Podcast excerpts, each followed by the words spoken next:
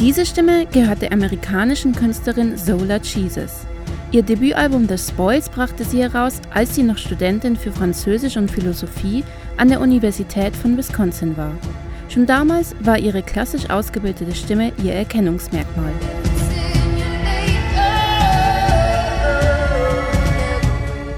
Nun, acht Jahre später, veröffentlicht sie ihr fünftes Studioalbum mit dem Namen Okovi. Das ist slawisch und bedeutet Fesseln. I chose the word shackles because I feel like shackles unite everybody, and I think we're all prisoners to something. But then I chose the Slavic word, okovi, because I liked that it's a word shared by a bunch of different Slavic languages.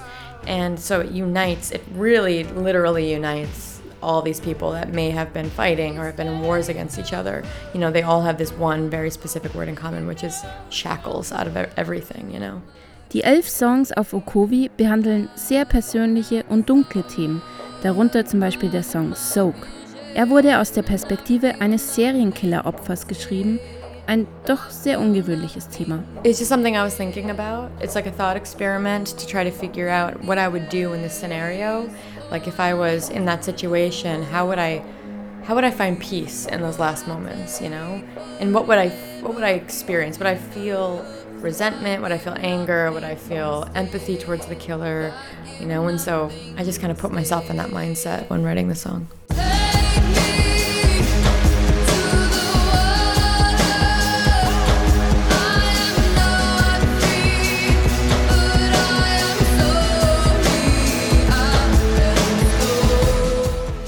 Andere Songs behandeln den Suizidversuch einer Person aus ihrem Freundeskreis.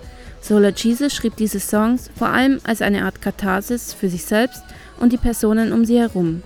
Dennoch ist es ihr auch wichtig, diese Lieder und die Message darin nach außen zu tragen. I wanted to let people know that this happened on a close, small level, on an interpersonal level with me, and anyone that's feeling like my friend was feeling, I want them to know and send that message to them as well, you know? Like um, that there are people that are there for you, that care for you, that love you, as much as it seems like they're not, and that maybe your perspective of yourself is a lot different than, than everyone else's. Sie beschreibt das Album als dunkler und rauer als seine Vorgänger.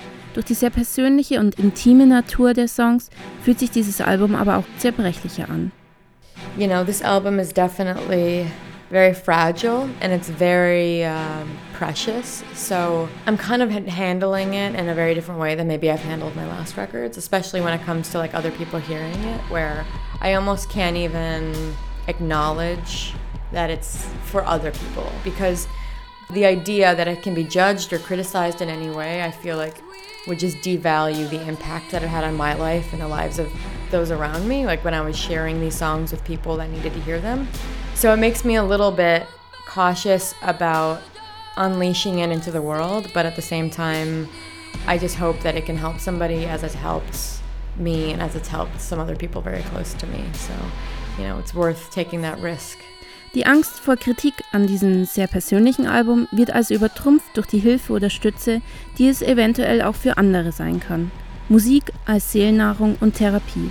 Eine schöne Sache.